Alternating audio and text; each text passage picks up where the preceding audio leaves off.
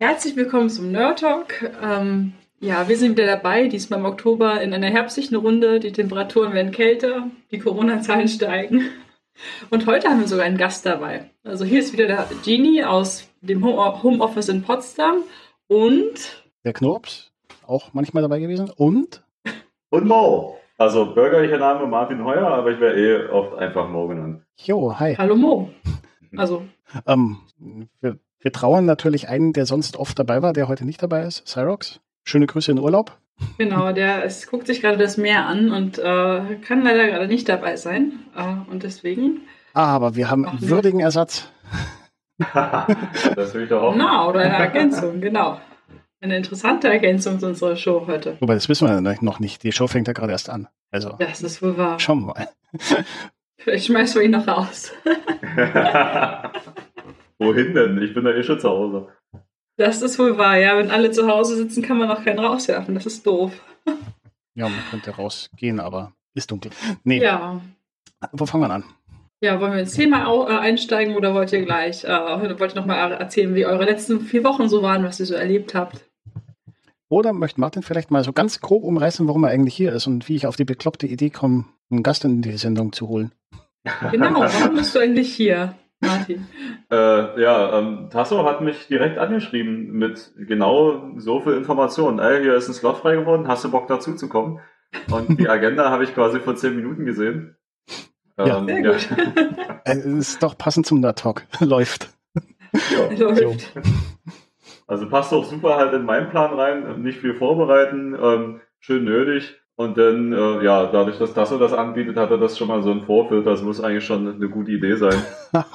Danke fürs Kompliment. Ach, du hast ja einen Rufknopf, Mensch. Kommt vor. ja, wir haben noch so ein kleines Einstiegsthema im Patch stehen. Was ist denn? wir wollen ja nicht gleich voll in die Ganzen gehen. Ähm, also als Übersch Überschrift haben wir da festgehalten Kinder und Corona.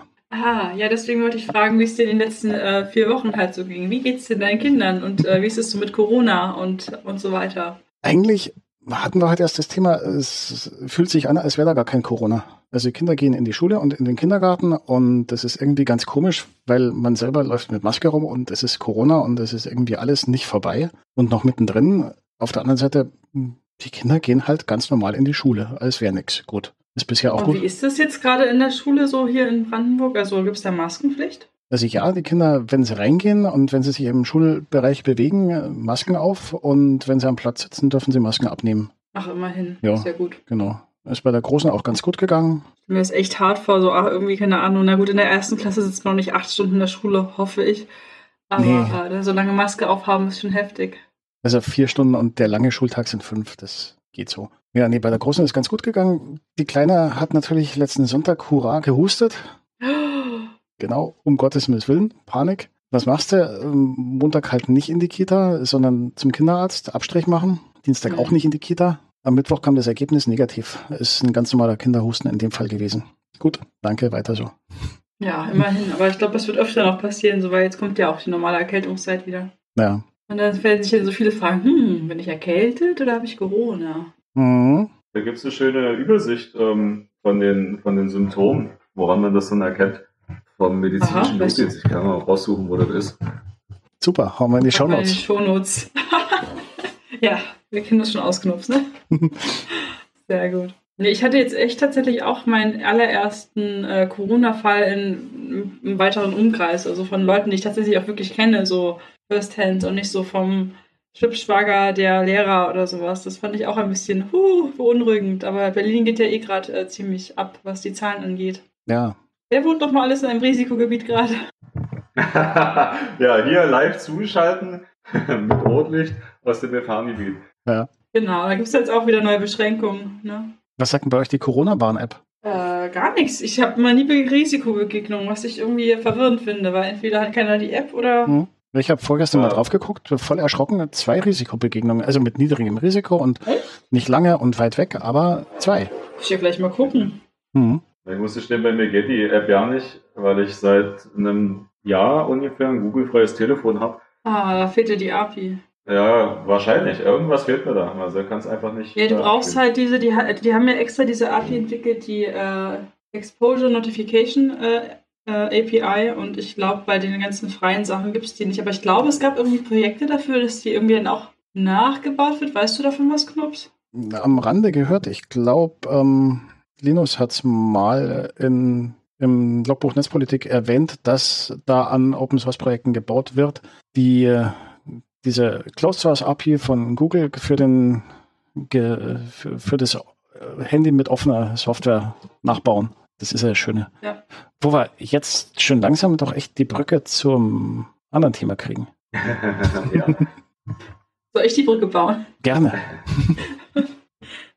ja, wie wir halt schon gesagt haben, ist ja auch schon mal cool, wenn man äh, offene Lösungen hat. Und heute soll es um Open Source äh, gehen und offene Software, wenn ich das richtig verstanden habe. Ähm, ich glaube, wir machen das ja, Thema machen dann noch, mal, das, nee, das Thema dann noch mal weiter. Nicht nur offene Software. Aber fangen wir mal mit Software an. Ja, Open Source generell stimmt. Also ach, Open Source ist ein größerer Begriff. Ist es, nicht, ist es mehr als Software? Open Source Everything, klar. Also Open Source ist mehr so ein Grundkonzept. Ja, toll, jetzt bin ich verwirrt. also Open Source Everything, okay. Was denn, wenn nicht Software? Was kann man denn noch Open Sourcen? Was hättest du denn gerne offen? Oder eigentlich ist Open Source, äh, Open Source stellt ein Stück weit diese Eigentumsfrage. Kennst du die noch? Wem gehört eigentlich was? Marx hat mal gesagt, jede soziale Bewegung lässt sich auf die Eigentum, also hat die Eigentumsfrage im Kern. Wem gehört eigentlich der ganze, das ganze Zeug hier? Und äh, mit Open Source stellt man diese Eigentumsfrage einfach eine Abstraktionsebene höher. Nicht wem gehört das Zeug, sondern wer hat eigentlich das Recht und das Wissen, dieses Zeug herzustellen und zu kopieren und weiter zu verbreiten. Also bei Software, wer hat das Recht, diese Software eben zu modifizieren oder zu kopieren, zu nutzen und zu vertreiben, dürftest du ja theoretisch auch verkaufen. Und bei Hardware, wer hat eben das, das Wissen und das Recht, die Maschine zu bauen? Also die Maschinen, die unsere Lebensumstände, unseren Lifestyle in dem Sinne herstellen. Mhm. Und das geht auch mit politischer Entscheidungsfindung etc. Man kann Dokumente, man kann Verfahren, man kann alles Mögliche Open Source machen. Nur dafür wächst gerade so ein bisschen die Infrastruktur. Bei Software gibt es die seit 40 Jahren oder Open Source Software gibt es seit über 40 Jahren. Ja. Und entsprechende Infrastruktur gibt es dann dort auch. Und bei Hardware und anderen Kram ist das gerade noch im Entstehen. Bei Software ist halt auch relativ einfach, so eine Infrastruktur mal hinzustellen. Da brauche ich, wenn ich äh, Software machen will, brauche ich einen Rechner und einen Kopf und zehn Finger und das war es schon so grob, was ich brauche, um Software zu, zu erstellen. Manche auch nur zwei Finger? Ja, auch das. Aber die Zugänglichkeit ist bei Software halt, mm, glaube ich, ein bisschen einfacher und deswegen hab, ist so mein Eindruck, ging es bei Software schneller, der Prozess. Um, ähm, ja, also Software hat vor allen Dingen diesen Ressourcenkonflikt nicht. Die Ressourcen sind ja fast unbegrenzt. Also ich kann ja ein Softwarepaket so oft kopieren, wie ich will und meine einzige Beschränkung ist der Speicherplatz auf der Platte oder auf der, auf der globalen Servermenge. Ähm, das ist ja fast unbegrenzt. Also ich kann so wüten mit diesen Ressourcen, dass ich, dass das Gefühl entsteht, die sind unbegrenzt. Und das geht bei Maschinen halt nicht. Ich muss irgendwann Stahl kaufen und schweißen und schrauben. Oder erstmal überhaupt die Maschine haben. Ja, genau, ja. Und dann genau Werkzeug, um das alles auch herzustellen, zu bearbeiten. Ähm, allerdings hätte man schon viel früher, zum Beispiel bei politischer Entscheidungsfindung mit Open Source anfangen können. Richtig. Also zum Beispiel, ähm, ja, also es wäre der Durchbruch. Und äh, das habe ich sogar schon mal vorgeschlagen in einem Meeting. Äh, da ging es um, also wer hat sich da, also der Vorsitzende vom Lobbyverband und irgendwie so ein Bundestagssprecher, bla, also so, so Leute halt, ähm, kamen zusammen und haben über Lobbyismus und die Rolle von Lobbyismus in der Politik gesprochen und dabei erklärt, ich kenne das aber auch über eine, über eine Freundin, dass wenn so ein, äh, eine Stellungnahme gemacht wird von so einer Partei, dann leiten die ja erstmal so Lobbyisten ein aus verschiedenen Verbänden. Also es geht um Mietrecht, also hören sich so die Vermieterseite an und wenn sie gut sind, rufen Sie mal beim Mieterschutzbund an und fragen die mal nach ihrer Meinung. Und das tragen die in einem Papier zusammen und das ist nicht öffentlich. Das ist auch äh, nur innerhalb der Partei bekannt und wird erst dann den anderen Parteien zugetragen, wenn sie eben in irgendeiner Abstimmung sitzen oder in einer Verhandlung. Entsprechend steht auch viel Quatsch drin von anderen Lobbyisten eben, was halt nicht gegengeprüft wurde und es ist einfach kein kollaborativer Prozess. Stattdessen könnte man als Piratenpartei oder so zum Beispiel mal anfangen, ähm, diese, ich weiß nicht, ob die das machen. Also kann ich mir vorstellen, dass sie das eh schon tun. Ich bin ja jetzt nicht so auf dem Laufenden. Aber wir haben ein, ein, ein Streitthema. Okay, jetzt holen wir uns mal die Informationen ein, machen ein Positionspapier und das kann jeder kommentieren und weiter bearbeiten, wie ein Stück Software eben. und hat dann diese ganzen Fakten schon drin, die später dann auch nicht mehr so richtig diskutierbar sind, weil sie einfach referenziert sind. Ja. ja? Also da hätte das eigentlich ähm, historisch schon starten können, hat es nicht, ist in der Software passiert, aber wir können es jetzt da reinbringen. Richtig. Ich würde nur sagen, die Lobby für Open Source ist wahrscheinlich auch nicht so groß wie für äh, Vermieter oder sowas. Das ist eine gute Frage, ob der Vermieterverband. Äh, ja, nee, die, die Lobby für Open Source ist tatsächlich recht, recht klein. Also verglichen mit, mit so Sachen, wo halt sehr viel Geld äh, eine Rolle spielt. Das Paradox ist halt, dass viel von unserer halt alle digitalen Infrastruktur auf Open Source basiert, ähm, aber es nicht diese riesigen Firmen gibt, die dahinter stehen, ähm, ja, die quasi das Gesicht der Sache sind, sondern das ist halt in vielen kleinen Sachen drin oder für viele große nutzen das. Aber selbst Linux, der Linux-Kernel, ähm, ja, da lädt man ein paar Leute ein und so. Also es sind schon relativ viele Leute, die daran mitentwickeln. Ähm, und, aber es ist jetzt nicht so, wie ich, ich rede mit, mit IBM oder sowas. Ja. ja, aber das ist, ist auch ein interessanter Punkt, weil gerade bei Software habe ich letztens auch so einen interessanten Konferenzbeitrag gehört dazu von äh, Flor Drees, die ist bei äh, Microsoft tatsächlich ähm, und macht aber auch für Open Source und eben auch um diese ganze Ethik in der Open Source, das dann halt äh, äh so viele Projekte, wie du gerade schon meintest, halt darauf, darauf aufbauen, auf bestimmte Projekte, aber eigentlich dann der, der erste Computer davon ja gar nicht so viel hat, auch wenn die halbe Welt irgendwie darauf läuft oder sowas nach dem Motto, ne? Und dass dann äh, es aber auch einfach ist für, für Firmen, das dann quasi dann sich da so reinzumogeln, wenn sie halt Geld haben, um da Computer und so weiter da drauf zu hauen, dass es dann eher so vereinnahmt wird. Sie hat auch irgend so ein schönes Beispiel gebracht, ich muss das nochmal nachlesen. Vielleicht kann ich das später in der Sendung nochmal aufgreifen. Ähm, jo. Bin ja doch schon ganz schön tief reingegangen auf einmal. Ups, Mach, abgehauen. Macht nichts. Ja, genau, das ist, das ist das Paradoxe. Also IBM entwickelt am Linux-Kernel mit, aber die vertreten, also wenn, wenn es jetzt rechtliche Probleme gibt oder sowas, dann ähm, gibt es oftmals nicht diese eine Firma, ähm, die sich dann mit dann beschäftigt und diese ganzen Rechtsfragen aus dem Weg räumt oder so, sondern es ist halt oft dann einfach so ein dezentrales Community-Ding. Gerade bei Hardware gibt es ja so ewig viele Rechtsprobleme, an die man dann so stößt, gerade Gewährleistung, Haftung und so weiter, Patentrecht. Und es gibt halt gerade noch nicht diese eine Firma, die das alles bereinigt oder da auch als Lobbyist auftritt. Höchstens das CERN, die haben recht viel Arbeit gemacht zu Lizenzen und so weiter. Ah. Ja, dieses Negativbeispiel war äh, Amazon Web Services und MongoDB tatsächlich. Ah ja. Äh, weil äh, AWS hatte wohl MongoDB ähm, äh, irgendwie als Teil, äh, wollte als Teil ihres Produktofferings mit aufnehmen und deswegen hat MongoDB seine Lizenz geändert, um sie irgendwie zu zwingen, dass sie mehr Open Source nehmen müssen oder so. Äh, dass halt, dass halt dann klar ist, wo, wo sie das nehmen. Und dann gab es ein paar Monate später äh, Doc, äh, von Amazon DocumentDB, was einfach äh, ein Abklatsch von MongoDB war. Und jetzt hat MongoDB quasi nichts mehr davon, so, sondern es gibt jetzt so eine eigene Amazon-Variante, weil die halt größer sind und da alles ja offen ist, wussten die auch, was sie nachbauen konnten und so weiter. Also, ja. Hm.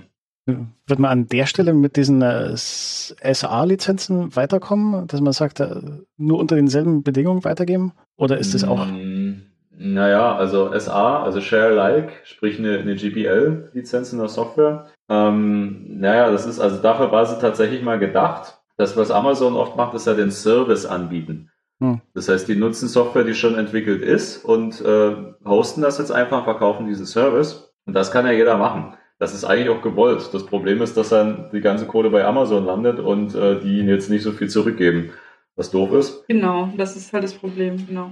Und da gab es dann einen Versuch mit dieser AGPL, ähm, das weiter, also ein bisschen restriktiver zu machen. Wie die genau funktioniert, weiß ich tatsächlich gar nicht. Ich habe da noch nicht so viel mit zu tun gehabt. Ist aber tatsächlich noch eine Wissenslücke, die ich schließen möchte. Aber was praktisch der Fall ist, man kann ähm, diese Lizenzen über Workarounds eigentlich immer aushebeln. Es ist nur mhm. sehr aufwendig. Das ist wahrscheinlich so ähnlich wie mit Patenten. Die kann man ja auch oft aushebeln, indem man einfach halt ein paar Details anders macht, als es in dem Patent beschrieben ist. Äh, ja, so ein kleiner man, Wettlauf. Der Unterschied, der Unterschied ist, äh, dass dann bei Patenten oft geklagt wird und dann zeigt sich der wahre Wert des Patents. ein Anwalt hat mir letztes Mal gesagt, dass ein Patent so lange nicht wert ist, bis es vor Gericht herangezogen wird. Also ein Patent ist keinesfalls die Sicherheit dafür, dass ich jetzt irgendwas besonders darf oder so. Also ähm, Geld damit verdienen exklusiv oder sowas. Sondern erst vor Gericht, wenn dieser Patentrechtsstreit entsteht, wird evaluiert, ob das Patent überhaupt rechtens war. Ah. Hm. Und dann habe ich es ja. Also es wird sehr viel Blödsinn auch als Patent ausgestellt in sechsstelligen Beträgen. Kann es sein, dass diese ganze, also dass es für Open Source nicht so eine große Lobby gibt? Kann das daran liegen, dass halt tatsächlich der eine oder andere das nicht verstanden hat, das Prinzip? Oder ist in dem Open Source Bereich eigentlich das Wissen da und ähm, es gibt die Lobby einfach trotzdem nicht? Also es gibt ja Lobbys. Ähm, ich habe mir jetzt ein paar sogar aufgeschrieben. Wie ist denn die letzte? Ach, das sind, den, den Zettel finde ich gleich nochmal, der ist ja irgendwo, die wollte ich mal kontaktieren. Es gibt ja auch Organisationen wie NLNet zum Beispiel in, in ja, den Niederlanden, die den ersten Internetknoten in, in den Niederlanden damals gestellt haben.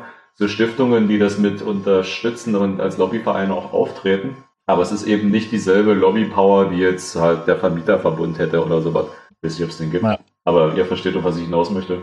Ja. Ja, na, ich glaube, es ist halt auch so eine Ressourcenfrage eben am Ende, weil Open Source ist halt oft dann doch äh, eher unbezahlte Arbeit oder Sachen, die man halt reinsteckt. Oder auch diese Verbände werden jetzt wahrscheinlich auch nicht so viel Geld haben, um ihre Leute so viel zu bezahlen, wie jetzt das Amazon oder andere Leute könnten. Und dann. Nein. Äh, also ich habe das Problem halt oft bei, auch bei, also wenn wir jetzt den, den von Open Source wieder so zu Open Software und so weiter zurückgehen, ich habe halt auch das Problem, dass ich nach meiner Arbeit als Softwareentwicklerin einfach platt bin und einfach keine Ressource mehr habe, um dann mich nach meiner Arbeit nochmal irgendwie an irgendwelche freien Issues von irgendwelchen Open Source Software Projekten zu setzen, weil irgendwie der Tag hat halt auch nur 24 Stunden und irgendwann ist die Luft halt auch raus. Und ich hm. glaube, dass das halt auch viel bindet an Energie. Na naja, gut, aber es gibt ja schon auch Leute, die für Entwicklung an Open Source Software bezahlt werden. Mhm. Ja, aber wie viele sind das im Vergleich zur Entwicklungsabteilung von Google?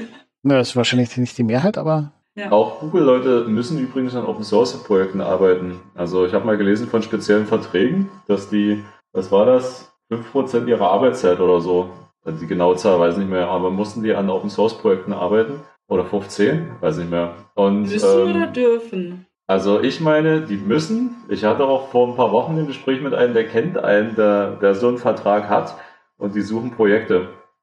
So was ähnliches hatte ich mal äh, bei Anwälten. Wir hatten Anfang letzten Jahres eine lange Liste von Haftungsfragen, äh, Urheberrechtsfragen, Patentfragen und so weiter, die wir mal lösen wollten in dem Bereich von Hardware. Und ja, sie mhm. brauchen halt Anwälte und Anwälte sind teuer. Patentrechtsanwälte sind noch viel teurer als normale Anwälte. Und da gibt es tatsächlich eine, also haben wir dann eine, eine große, eine der größten internationalen Rechtskanzleien gefunden und die haben eine Pro Bono-Abteilung. Und die Rechtsanwälte, die da arbeiten, die haben so einen Vertrag, die müssen je nachdem, wo die arbeiten, in welchem Land, im Jahr zwischen 30 und 100 Stunden pro Bono leisten. Müssen die. Und dann gibt es eine Pro Bono-Abteilung, die Projekte vermittelt an diese Anwälte. Und ja, da sind wir dann rumgerutscht. Und die hat dann alle unsere Fragen tatsächlich beantwortet. Richtig cool. Das Glück muss man ja. mal haben. Jo. Aber das geht halt auch nur, weil die Kanzlei wahrscheinlich so groß ist und so viele Ressourcen hat, dass sie sich das halt leisten können, äh, einen Teil halt quasi pro bono oder offen oder wie auch immer zu machen. Das ist halt genau die Richtung, die ich halt meine. Wenn du eh nur irgendwie so am Überleben bist oder so, dann ist es halt sehr schwer, dann dafür irgendwie noch Ressourcen freizuschaufeln. Also das Ding hat zwei Ebenen. Also einmal ist es, äh, ja, äh, stellt sich die Frage, warum machen die das? Ähm, sind es einfach nette Menschen, was durchaus der Fall sein kann? Das sind nicht alles immer diese harten, schlechten Kapitalisten, äh, wie wir vielleicht früher mal dachten. Ähm, oder experimentieren die halt auch mit diesen Open Source äh, Geschäftsmodellen rum, denn was man durchaus hat, ist halt diese Netzwerkbildung, eine gewisse Marktpenetration und man kann auch so Kosten externalisieren, Lieferketten aufbrechen und so weiter. Da, da spielen sie halt ein bisschen rum. Bei Hardware geht es jetzt langsam los. Und die zweite Ebene als Antwort auf die Frage ist, dass Open Source der durchaus schon ein gesellschaftliches Thema ist. Also dadurch, dass es halt immer Gemeingut ist, was ich herstelle, ist es eigentlich sehr politisch. Und jetzt geht es langsam in die Politik rein. Das finde ich sehr, sehr spannend. Eigentlich müsste die Politik der Lobbyist für Open Source sein. Ich habe es mal so, los. Ja, ich habe es am, am, Rande mitgekriegt, weil im Endeffekt so eine Verwaltung hat ja nur wirklich was davon. Wenn sie das, was sie erstellt, Open Source stellt und dann plötzlich multiplizieren kann, weil wenn man es halt nicht tut, dann hat man einen Verwaltungsapparat, der ein Projekt startet und beendet und hat da Geld investiert und die nächste Verwaltung, die daneben wahrscheinlich ähnlich strukturiert ist, investiert genau das gleiche Geld in genau das gleiche Projekt, das halt dann äh, nach einem anderen Ort benannt ist. Genau. Ja, Plus Wartung. glaube ich, öfter vor, als du denkst. Ja, In der Industrie genau dasselbe. Also was ich an Rechnern gesehen habe, die noch auf XP laufen, einfach weil die Software für diese Maschine auf XP lief und dann müssen die diese ewig alte Hardware warten und dann gibt es keine Updates mehr und der, der Typ, der das ursprünglich mal gewartet hat, ist in Rente und hat sein ganzes Wissen mitgenommen. Also es derartig viele Probleme, die an dieses proprietäre Ding gekoppelt sind, dass auch die langsam auf den Open Source Trichter kommen. also ich habe im Labor noch Maschinen, die laufen auf DOS 322 aus Gründen. Holla, holla. Aber sie läuft stabil, super stabil. Ne? Gibt nichts zu meckern. Langsam wird es mit der Netzwerkanbindung äh, schwierig und sportlich, aber geht alles noch. Cool. Wobei Baujahr, was ist denn die Maschine? Ich glaube, die ist 2001. Das heißt, die ist noch nicht mal so alt. Gut, in Anführungszeichen sind auch schon 20 Jahre. Mhm. Ähm, dass die immer noch mit DOS gefahren ist, obwohl es zu der Zeit, als die gebaut wurde, eigentlich schon, ich glaube, also mindestens 10 Jahre andere Dinge als MS-DOS gab, lag einfach daran, dass die Anfang der 90er Jahre ungefähr entwickelt wurde und der Entwickler hat dann Embus reingebaut. Und ich kann mich noch so als junger Stopsel erinnern, wie es da einen riesen Aufschrei gab, dass es für diesen Embus keine Windows-Treiber gab. Mhm. Ups. das heißt, da, damals in der Zeit sind relativ viele Hersteller von Maschinen einfach in, da reingerannt, dass es fürs neue Betriebssystem keinen Treiber für die alte Hardware gab. Und die sind dann ganz lange da dran geblieben. Also ich habe mitgekriegt, ähm, selbst, also ich glaube so 2008, 2009 wurden noch Maschinen mit einem DOS-Rechner im Hintergrund verkauft. Und damit es für einen Kunden nicht so blöd aussieht, hat man halt dann einen zweiten Rechner vorne reingebaut mit einem Windows, der über eine serielle Leitung hinten den DOS-Rechner angesteuert hat. Geil. ja, ähm, irgendwann war dann doch das Problem mit dem Bus dann beseitigt. Inzwischen gibt es ja doch diverse spannende Busse, Kann und Lin und Profi und äh, sonstiges, was in Maschinen heutzutage eingebaut wird. Mhm. Mhm. Ich, ich freue mich schon auf den, auf den Risk 5, ähm, wenn das ein bisschen Fahrt aufnimmt. Hast du davon mal gehört? Ich habe davon aus anderen Quellen gehört, ja, Risk 5 äh, soll wohl ähm, die Prozessormonokultur so ein bisschen aufbrechen. Genau. Mhm. Also, soweit ich das verstanden habe, ich bin aber auch aus dem, nicht aus diesem Themenfeld, ähm, gibt es halt diese, diese Prozessoren, wie ich die halt kenne, die, mhm. also Intel, AMD und so weiter, ähm, was halt ganz schöne Maschinen sind, aber komplett proprietär und undurchsichtig. Das heißt, ich weiß eigentlich nicht, was innerhalb von diesem Chip abläuft, wenn ich da was drin schicke. Ich kriege halt irgendwas raus. Mhm. Entsprechend ähm, kann ich die nicht auf spezielle Aufgaben hinfrisieren. Und die brauchen also auch mehr Energie, um Aufgaben zu machen, obwohl die für spezifische Aufgaben viel effizienter sein könnten. Also mal ähm, bildlich gesprochen, ich habe ein, ein Gerät, wo ich eigentlich nur einen Schraubenzieher bräuchte, um den zu reparieren, aber statt eines Schraubenziehers kriege ich immer den vollen Werkzeugkoffer mit, mit dem ich tatsächlich alles machen könnte, aber ich brauche eigentlich nur den Schraubenzieher. Und wenn ich abgestellt bin, nur diese Maschinen mit nur diesem Schraubenzieher zu reparieren, was ja viele Maschinen halt sind, also äh, Chips und so, ähm, dann könnte man echt sehr, sehr viel Energie sparen. Ja, und, und halt auch so diese, ähm, also spezifisch relativ viel Leistung rausholen, mhm. ohne, ohne viel Ressourcenaufwand, genau. Wenn man halt nicht immer den ganzen Schrauben, den ganzen Werkzeugkasten mit Strom versorgen müsste. Richtig. Ja. ja, der kostet auch Geld. Ähm, und dann, ich weiß gar nicht, wie der Konflikt angefangen hat. Also es kam ursprünglich aus den USA und dann sind immer mehr Länder in dieser Entwicklung aufgesprungen, vor allem China. Ähm, ja, die, die, damit kann man jetzt auch die, diese Chip-Monokultur in der Herstellung aufbrechen, dass man eben nicht mehr an Intel, Silicon Valley und so weiter gebunden ist, sondern man könnte damit auch Chips einfach relativ günstig auch in Europa fertigen. So das Versprechen. Schauen wir mal, ich bin gespannt. Also tatsächlich, ich habe äh, ein bisschen zwischen die zweite Quelle, die, die Risk 5 erwähnt. Mhm. Mhm. Ähm, ja, ich habe was gelesen von 53 Milliarden wird dem zugesprochen an Markt für die nächsten, nee, für 2025. Ja, und äh, jetzt den zweiten Punkt habe ich tatsächlich vergessen. also ja, es, es wird genannt, also es wird äh, das Linux der Hardware wird es gerade genannt, weil es sich ja. so rasend verbreitet. Ach ja, wobei Linux sicher hat sich Linux wirklich rasend verbreitet? Äh, schon. Also ja, würde ich schon sagen ich habe mit Linux ja zu tun gehabt. SUSE 4.3, wann war das? Das war so auch Mitte 90er Jahre irgendwann. Bis jetzt sind ja auch 30 Jahre. Und, oh, wow. und so wirklich verbreitet, also ja, in unseren Kreisen ja, definitiv. Nee, nee, ich meine nicht auf dem Desktop-Bereich, da ist Linux definitiv eine Randerscheinung. Mhm. Aber woanders, also um, ähm, die, die Supercomputer zum Beispiel, Äh, ich kann die Prozentzahl ja nicht genau sagen, weil ähm, die Top 500 laufen alle auf Linux und bis 2006 oder so gab es noch einen, der auf Windows lief. Die Zahlen muss man dann mal weiter gucken, genau. Aber genau, seit, seit ein paar Jahren sind halt alles Linux-Rechner. Ähm, man kann das Betriebssystem halt wunderbar schön skalieren, weil es so modular ist. Also ich habe mal einen gesehen, der das auf einer Visitenkarte installiert hatte, den Kernel. Fand ich geil.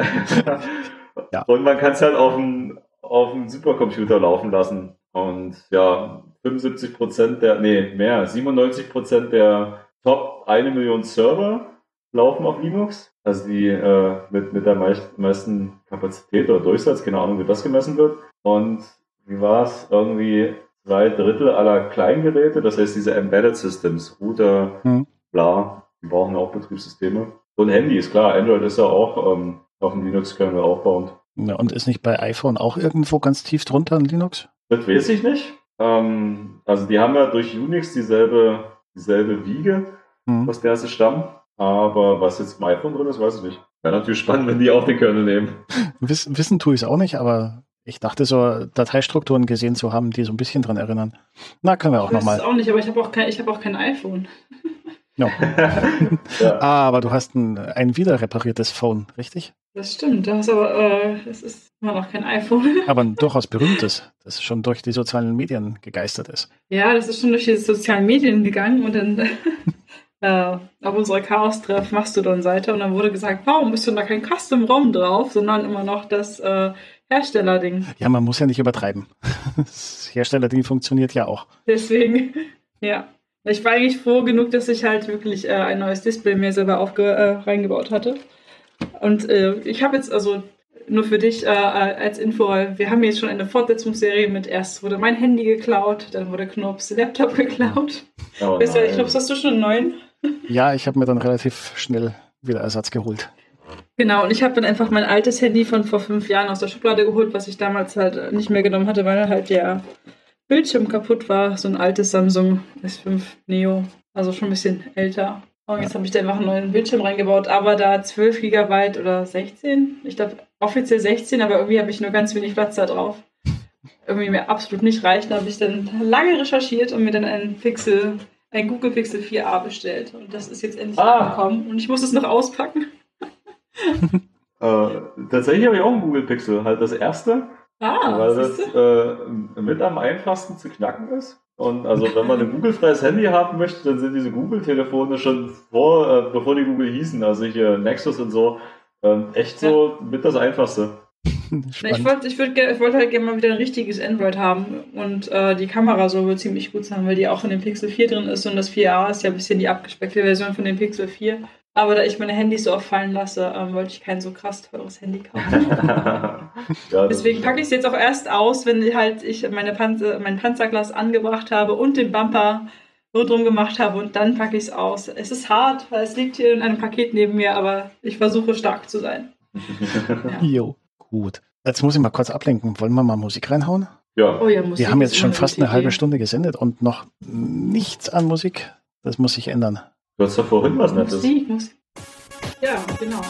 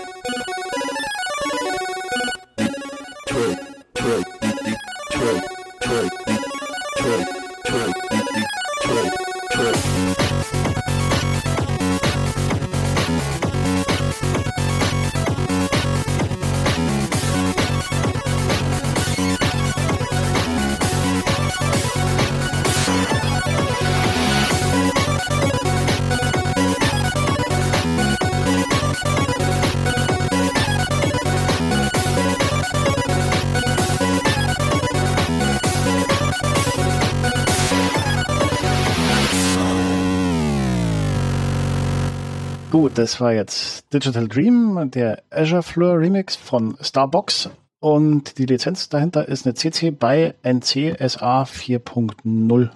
So ein bisschen an den Musikstil von Cyrox angelehnt. ja, sehr schön, sehr schön.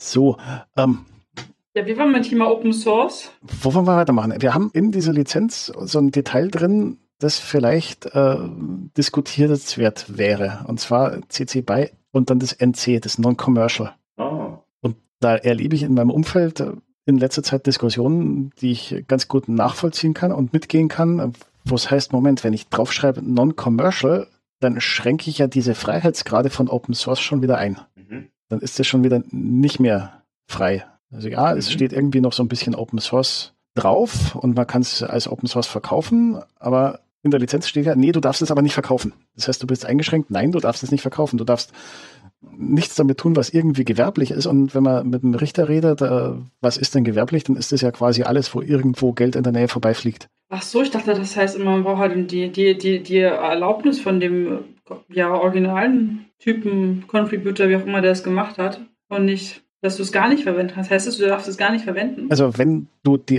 diese Erlaubnis kriegst, das heißt, wenn der ja. Ersteller des Werkes äh, dir genehmigt, dass du es verwendest, dann hast du ja einen anderen Lizenzvertrag mit ihm. Ja, genau. Also ich dachte halt, das ist einfach, ja, ich dachte, es ist einfach erstmal, dass man verhindern möchte, dass man selber harte Stunden Arbeit gecodet hat und dann kommt irgendeine Firma und macht damit noch viel mehr Geld, als man jemals selber irgendwie machen könnte. Keine Ahnung.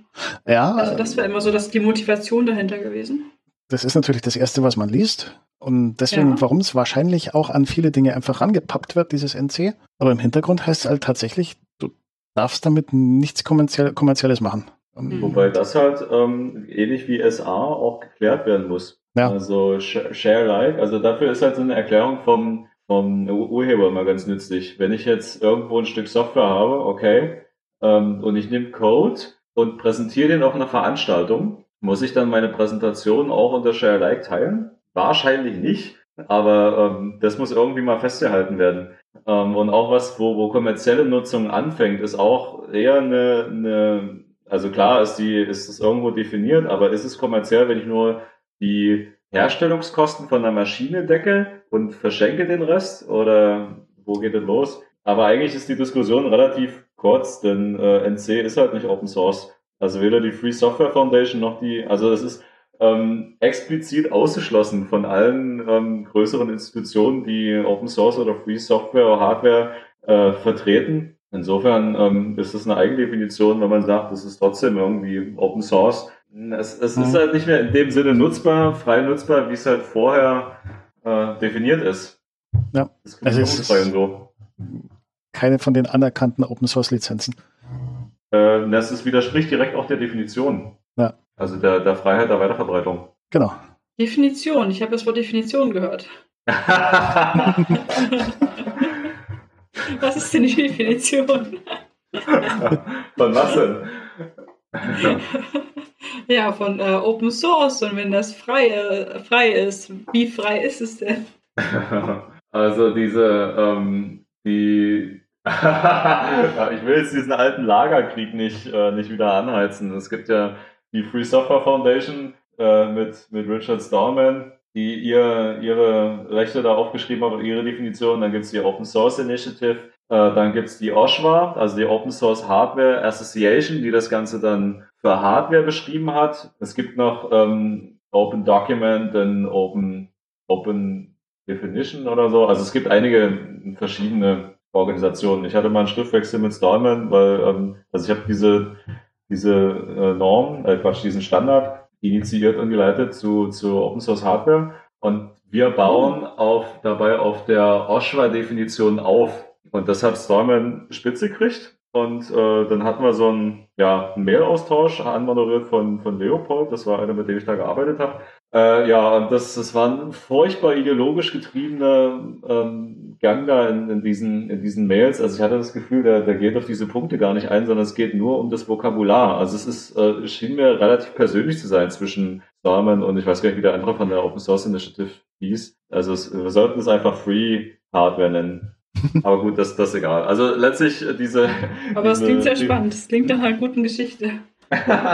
Ja, also in kurz, diese ähm, Definition lässt sich einkochen auf so vier Grundrechte, die ich mit Open Source oder Free eben bekomme. Nämlich die Freiheit, es zu studieren, es zu verstehen, reinzugucken, die Freiheit, es zu modifizieren, also weiterzuentwickeln, ähm, die Freiheit, es weiter zu verbreiten, was sie, was Verkaufen mit, mit einschließt und dann nutzen, glaube ich, war es, oder? Habe ich jetzt Quatsch ja. erzählt? The freedom to run the program as you wish for any purpose, glaube ich, war das. Mhm. Weil bei, bei der Aussprache sind es halt fünf Sachen, weil äh, ähm, das Verkaufen nochmal extra erzählt wird, deswegen muss ich nochmal auch kaufen, was ist wo jetzt mit drin. Ah ja, use, genau. Also uneingeschränkter Nutzen, dass ich damit machen kann, was ich will. Und das heißt übrigens auch, die Diskussion hat man bei der Standardisierung, äh, militärisch darf ich das auch nutzen. Hm. Das ist explizit ja, das ist auch ein Problem. Genau. Ähm, klar, was ist militärische, Nutz, militärische Nutzung? Wo fängt das an? Wo hört das auf? Ähm, Sekundärnutzung und so weiter. Gibt es auch viel Diskussion dazu. Aber letztlich würde es halt direkt gegen diese Definition verstoßen, dass es halt diskriminierungsfrei sein muss. Denn wenn ich die erste Gruppe ausschließe, habe ich eigentlich schon so den Fuß in der Tür nach andere, Gruppe, andere Gruppen auszuschließen. Und dann habe ich wieder so ein Zoo von Unterdefinitionen und Unterlizenzen und das ist eh schon unübersichtlich genug.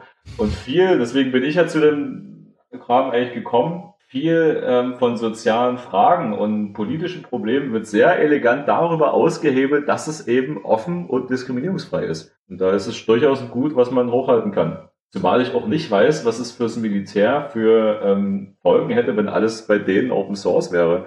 Weil dann weiß ja der Gegner, was, was ich jetzt an Waffen habe. Ja. Also werden wir jetzt kollaborativ die, die nächste Kalaschnikow entwickeln? Ich weiß es nicht. Ähm, nicht. nee, also wenn da jemand in meinem Labor anfängt, Kalaschnikows oder sonst irgendwas zu entwickeln, das ist halt dann auch ein anderer Regulierungsbereich. Der eine Bereich ist, was ist ja, Open genau. Source und was ist die Lizenz, unter der ich das stelle. Und der andere Bereich ist, was finde ich gut, dass in meiner Werkstatt hergestellt wird. Und wenn in dem FabLab, das ich gerade auf die Beine stelle, jemand anfängt, Waffen zu bauen, dann gibt es aber auf die Mütze. Korrekt. Das ist übrigens auch ähm, äh, durch Patentrecht abgebildet. Ähm, also überhaupt immer, wenn man, ähm, oder ähm, wie heißt denn das, in, Ver in Verkehrbringungsrecht oder so, also allgemeine Haftung. Wenn ich Sachen online stelle, Baupläne zu irgendwas, dann kann ich das ja machen. Wenn ich aber Baupläne zu Bomben, Waffen oder sonst irgendwas hochlade, dann ist das halt eine, also grob fahrlässig und eine Gefahr für die Allgemeinheit. Dann ist es vielleicht Open Source, okay, aber das darf ich trotzdem nicht. Und damit, ja. ja. Das ist dann halt ein anderes Gesetz, was dagegen spricht. Also Open Source ist das okay, ja, hm, bitte, aber nein. Genau. Na. Jo, wo, wo wir jetzt gerade, also es gibt ja in dem Bereich noch einen ganzen Haufen Diskussionen, wo man überlegen muss, wie weit kann man da jetzt reingehen, ohne ideologisch zu werden und wie weit macht das Sinn und wann wird es einfach so ideologisch, dass es mit der Praxis, jetzt würde ich sagen, nichts mehr zu tun hat, aber nicht mehr für jeden was zu tun hat. also gerade so Ideologien auch so. Ja, wir hatten gerade am Wochenende so eine Veranstaltung, wo es um diesen Gewaltbegriff ging. Was ist denn Gewalt? Ja. Ähm, und für den einen ist es Gewalt, wenn ich sage, du Idiot, und der sich mhm. danach nicht mehr wohlfühlt. Und für den anderen ist es, ist du Idiot noch, ja, ist halt ein Witz. Und für den nächsten wird dann Gewalt erst, wenn ich ihm körperlich zu Leibe rücke. Ja. Wo warst du denn eigentlich? Ist interessant. Wo, wo warst du denn? Gut, aha, eine Brücke, die nehme ich doch. Ich war tatsächlich am Wochenende, am Sonntag auf so einem Aktionstraining von Extinction Rebellion. Das sind die Leute, die gerade oh. in Berlin ah. so diverse Aktionen starten. Ja, davon habe ich schon ganz viel auf Facebook diese Woche äh, Videos gesehen, so von Sitzblockaden, glaube ich, und so. Ja, Sitzblockaden, Demos, äh, also. Ähm, leiden die jetzt eigentlich unter diesen Sonderregeln zu Corona oder ist es einfacher geworden? Was heißt leiden? Ähm, die Aktionen wären natürlich schwieriger. Man kann nicht mehr alles machen, was die sonst so treiben, aber ich glaube, leiden tut da keiner. Weil ich meine, das ist ja, das Spannende an dieser ganzen Aktion ist ja, dass das komplett dezentral ist. Es gibt ja niemanden, der dir sagt, mach jetzt dies oder jenes. Sondern du kannst dich in diesem Bereich umgucken, kannst gucken, was machen die anderen so, was gibt es für Aktionen und kannst dich da anschließen oder halt nicht oder sagen, ja, ich suche mir in diesem Feld von Aktionen, die da passieren, die raus, wo ich mitgehen kann, wo ich Spaß dran habe und äh, von denen ich denke, dass die für mich jetzt funktionieren. Mhm. Hast du diese Woche irgendwas mitgemacht? Ähm, ja, tatsächlich.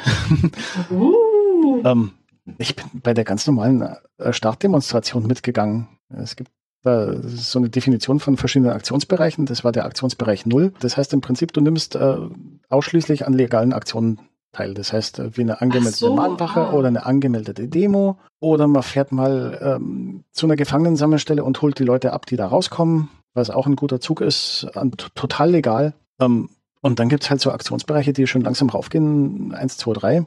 Na, eins ist dann schon so ein bisschen ziviler Ungehorsam, aber wenn die Polizei sagt, jetzt geht mal bitte beiseite, dann geht man auch beiseite und alles ist schick. Okay. Ähm, zwei ist dann schon so die etwas verschärfte Form. Das heißt, wenn die Polizei sagt, geh mal beiseite, dann geht man halt nicht weg, sondern lässt sich im Standardfall einfach auch mal wegtragen. Und an der Stelle finde ich das so entspannt, wie die Leute von Extinction Rebellion da drauf sind.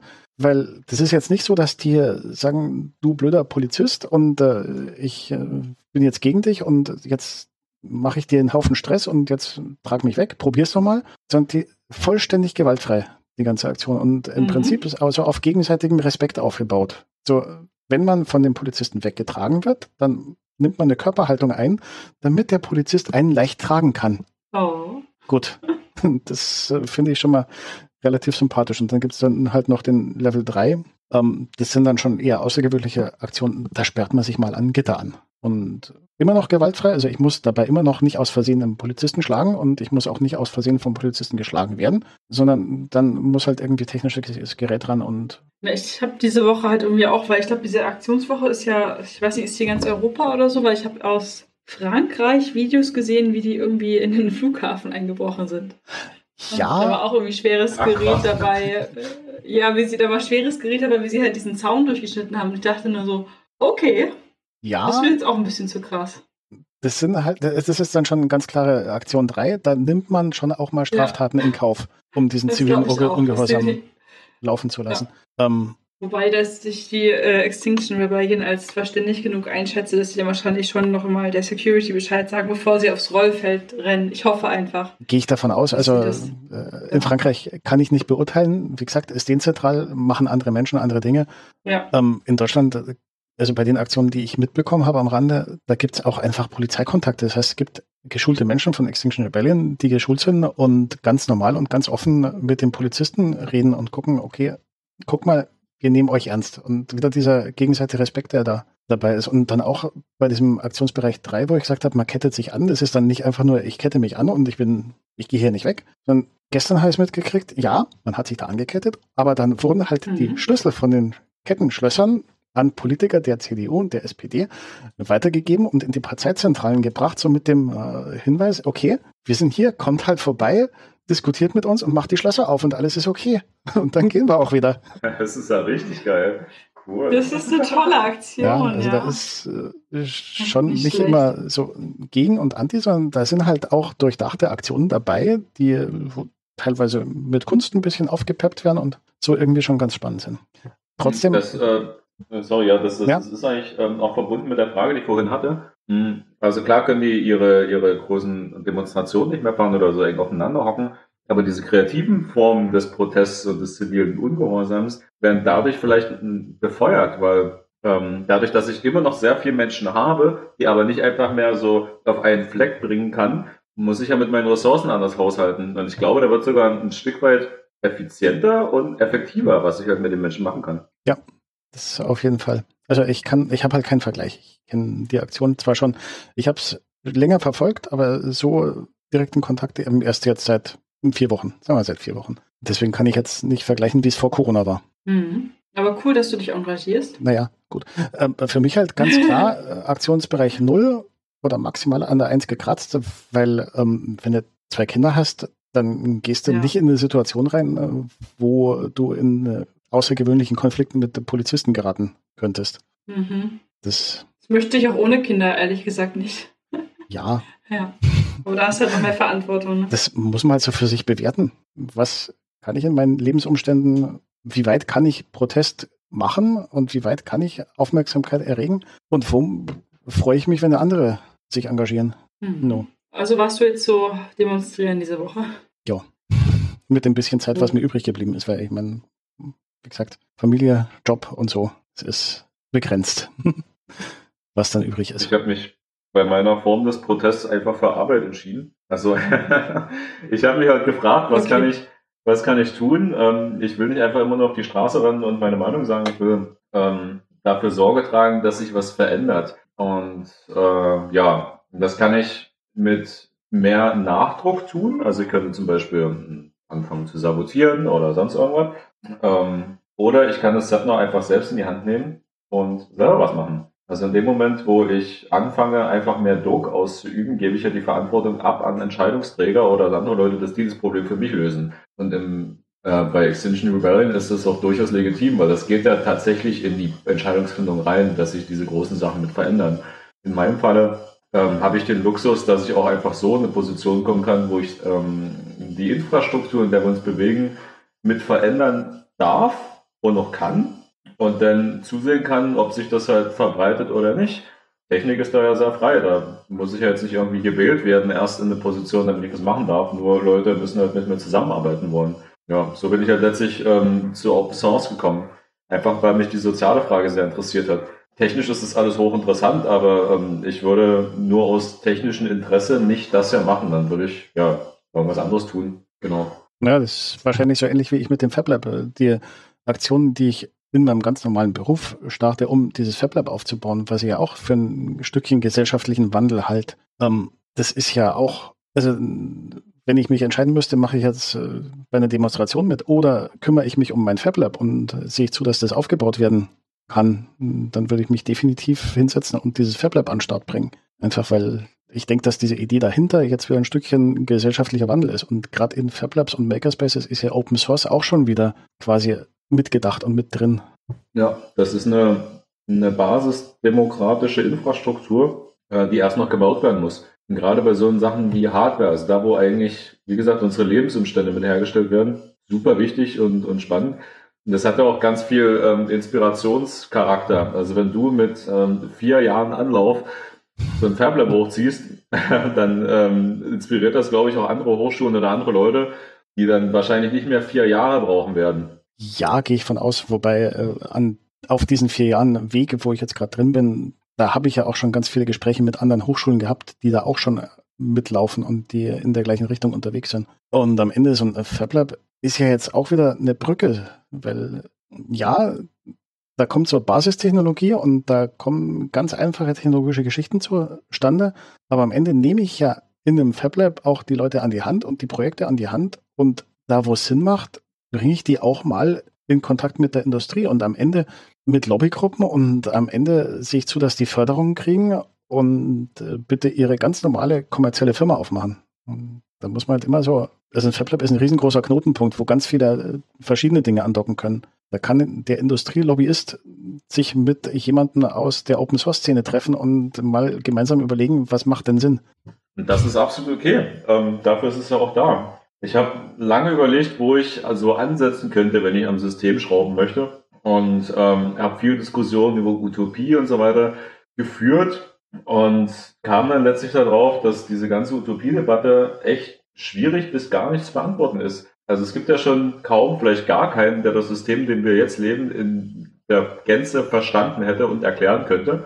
Und dann ist die Aufgabe der Utopie quasi, sich ein nachhaltig funktionierendes Modell auszudenken, das gleichzeitig unseren Werten entspricht, aber irgendwo in der Zukunft liegt und auch noch so designt ist, dass wenn es dann irgendwann soweit ist, so in 50 oder 100 Jahren, ähm, auch noch so mitgegangen ist mit der Entwicklung unserer Werte, die sich ja verschieben. Also vor 100 Jahren äh, sah es in Deutschland auch ein bisschen anders aus mit den Wertvorstellungen. Und dann dachte ich, ich weiß einfach nicht, wie die Utopie aussehen wird ähm, in der wir dann leben wollen. Aber ich kann mir vorstellen, was so Elemente sind, die auf jeden Fall drin sein werden. Und Open Source war halt eins davon. Also baue ich jetzt schon mal die Infrastruktur dafür. Und dann muss es natürlich noch die Brücke zu aktuellen etablierten Organisationen finden. Das ist dann auch so ein Industriemensch. Und dann sehen die schon, was sie damit machen. Und das ist dann alles Entwicklung. Finde ich toll. Soll passieren. Ich weiß nicht, in welche Richtung das, das läuft, aber es läuft damit wahrscheinlich automatisch erstmal eine gute. Du bist ja sehr zukunftsorientiert. Ich sehe das schon hier.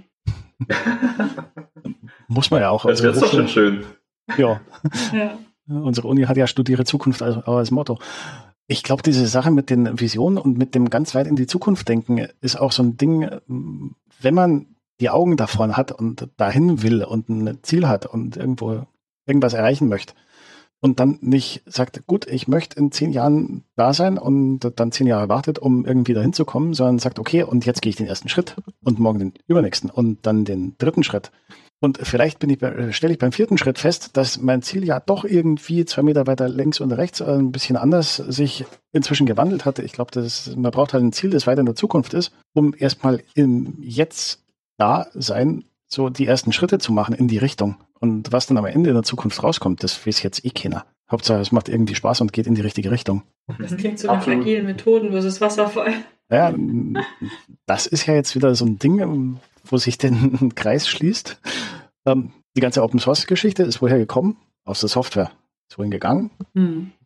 Jetzt sind wir bei Hardware. Musik ist Open Source teilweise.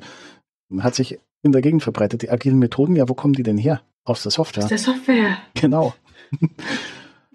ähm, also, ja, finde ich auch sehr gut. Und finde ich, könnten durchaus noch viel weiter angewandt werden. Auch vielleicht gerade dann auch in öffentlichen Projekten und so, dass man eben nicht, wie viele Jahre sind wir schon beim BER? also, ich finde, das ist so, äh, da ist ja auch so viel schief gegangen. Gut, bei diesen ganzen Behördenprozessen ist ja immer noch ein bisschen anders mit Zertifizierung und so, aber ich glaube, viele kleinere Projekte würden davon profitieren, wenn man einfach mal kleiner macht und probiert, wie das so ankommt und nicht erst alles durchplant und dann erst bei der Umsetzung merkt, ach, das geht ja gar nicht so.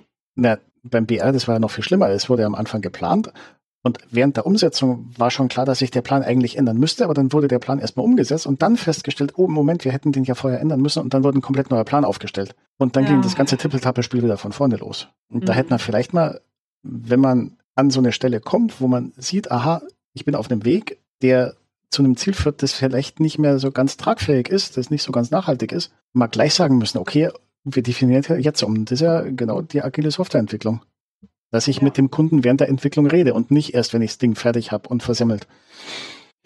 ja. Oder gut umgesetzt.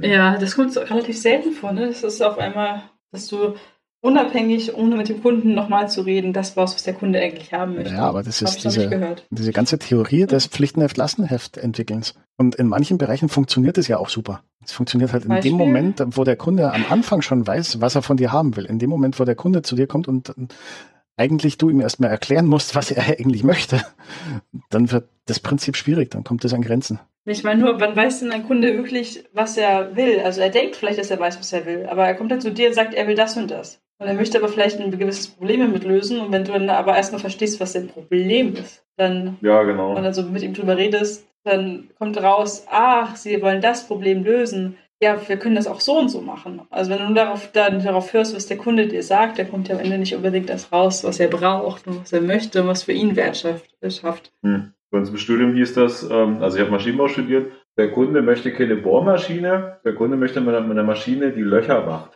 Und das ist ja schon was anderes. Und dann ja das Ganze abstrahieren können. Ähm, dieses Pflichtenheft, Lastenheft-Ding ist halt so drin, weil sich das so wunderschön ähm, vertraglich festhalten lässt und Haftungen klärt und Verantwortlichkeiten und so weiter. Und es wird halt echt gern auch in Bereichen eingesetzt, wo man eigentlich, wie gesagt, nicht weiß, was hinten rauskommen soll. Also klassisch halt mhm. Automobilbau oder so. Gut, die wissen, die Leute, die die Lastenhefte schreiben, wissen zwar ungefähr, was halt rauskommen soll, aber tatsächlich ähm, stehen die sich da schon so selber im Wege, wenn sich halt einfach ein paar Gegebenheiten verändern oder man auf bessere Ideen gekommen sind, furchtbare Verträge. Und wenn man so will, eigentlich auch bei Forschungsprojekten, wobei die, zumindest in, in den EU-Projekten, wo ich jetzt drin hänge, sind da schon sehr entspannt. Also die, die Abgabesachen, die wir da haben, sind relativ offen formuliert. Und selbst bei den Sachen, wenn wir feststellen auf dem Weg, das macht irgendwie gar keinen Sinn, müsste man anders machen, haben wir alle Freiheiten. Wir müssen es halt nur begründen können. Und da finde ich uns schon sehr fortschrittlich. Ja, das stimmt. Jo, fortschrittlich. Schönes Ding. Wir haben jetzt fast eine Stunde durch. Ähm, zwei Veranstaltungshinweise haben wir noch in, in unserem Pad. Zum einen die Privacy Week vom 26.10. bis 1.11. Und dann noch in ferner Zukunft, aber man kann schon langsam anfangen, sich darauf vorzubereiten, geistig und seelisch. Bald ist Weihnachten. Ja, bald ist Weihnachten und Neujahr und dazwischen gibt es so eine schöne Veranstaltung, die normalerweise natürlich in Leipzig mit ganz vielen Menschen stattfindet, die jetzt aber deutschlandweit mit ganz vielen Menschen stattfindet, den RC3, den Remote-Kongress. Also gerüchteweise in Potsdam, der Chaos-Treff ist offen, richtig? Ja, ich, ich war jetzt leider auch ein paar Wochen nicht beim Chaos-Treff, deswegen weiß ich gerade nicht den aktuellen Stand, aber mein letzter Stand war, dass wir auch Dinge planen. Ja. Aber ich weiß noch nicht was. Also ich bin mal wirklich gespannt, wie es wird. Äh, Ich bin gespannt, ob es einen Halfnach gibt, ob es dieses Kongressprogramm die gleiche Software ist wie sonst. Oder ob das dadurch, dass es jetzt verteilt und remote ist, irgendwie alles um- umgestrickt werden muss. Aber ich bin gespannt. Fragen über Fragen. Ich werde irgendwo im hohen Norden sitzen, in Mecklenburg, und hm, gucken, was da an Hackerinfrastruktur so existiert. In Mecklenburg. Ja, meinen Schwiegereltern. Uh, Ah. Ja, solange die WLAN haben. da freut sich doch mal deine Frau, dass du mal Zeit hast zwischen Weihnachten und äh, Silvester, oder? Ja, ich, ich denke schon. Müssen wir wohl Ja, langsam Frank? Tschüss sagen, oder? Ich glaube, unsere. Stunde ist um. Ja, ein bisschen ne, Musik zum? Rausschmeißen und la- Bisschen Musik. Komm, wir Ja? Gut, Musik Genau, machen wir. Rausschmeißer-Song. Ähm, da würde genau, ich das doch. sagen wir vorher noch. Tschüss. genau. Ja, einen wunderschönen Ja, Abend doch. allen. Oder Nachmittag, ich weiß nicht, Genau. wann das ja ausgestrahlt wird. Ach doch, abends, genau, stimmt, Ah, 21 Uhr. nachts. Schönen Abend. genau. Genau, ciao, ciao. Bis zum nächsten Mal. Ciao, ciao. Und das Stück Ciao. zum Rauswerfen ist dann der Song für Riemann äh, von Expendable Friend, auch wieder unter CC by NCND 4.0 Lizenz. Also nicht Open Source. Nein! Das lassen wir drin, bitte, Knops, okay? Na, auf jeden Ja, Fall. na, aber.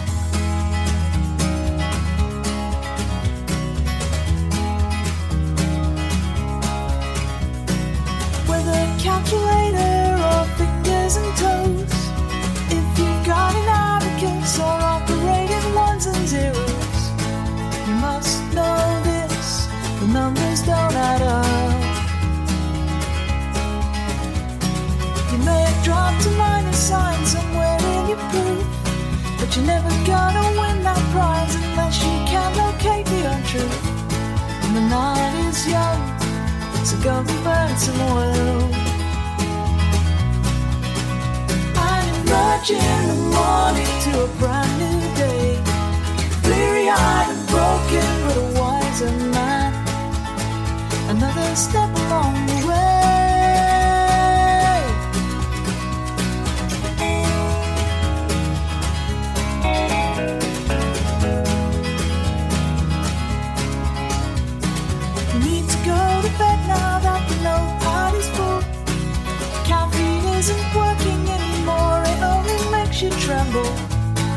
Sunlight burns right into the sky. And this is the morning of that day.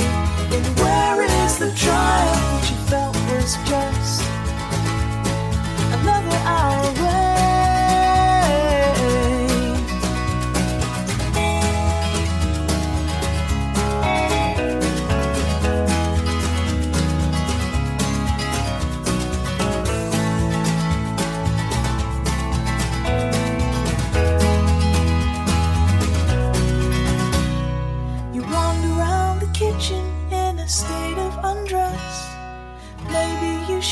something, a second dinner or breakfast.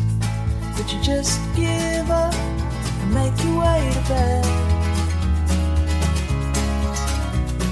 But when you close your eyes, it's not the sleep you expect.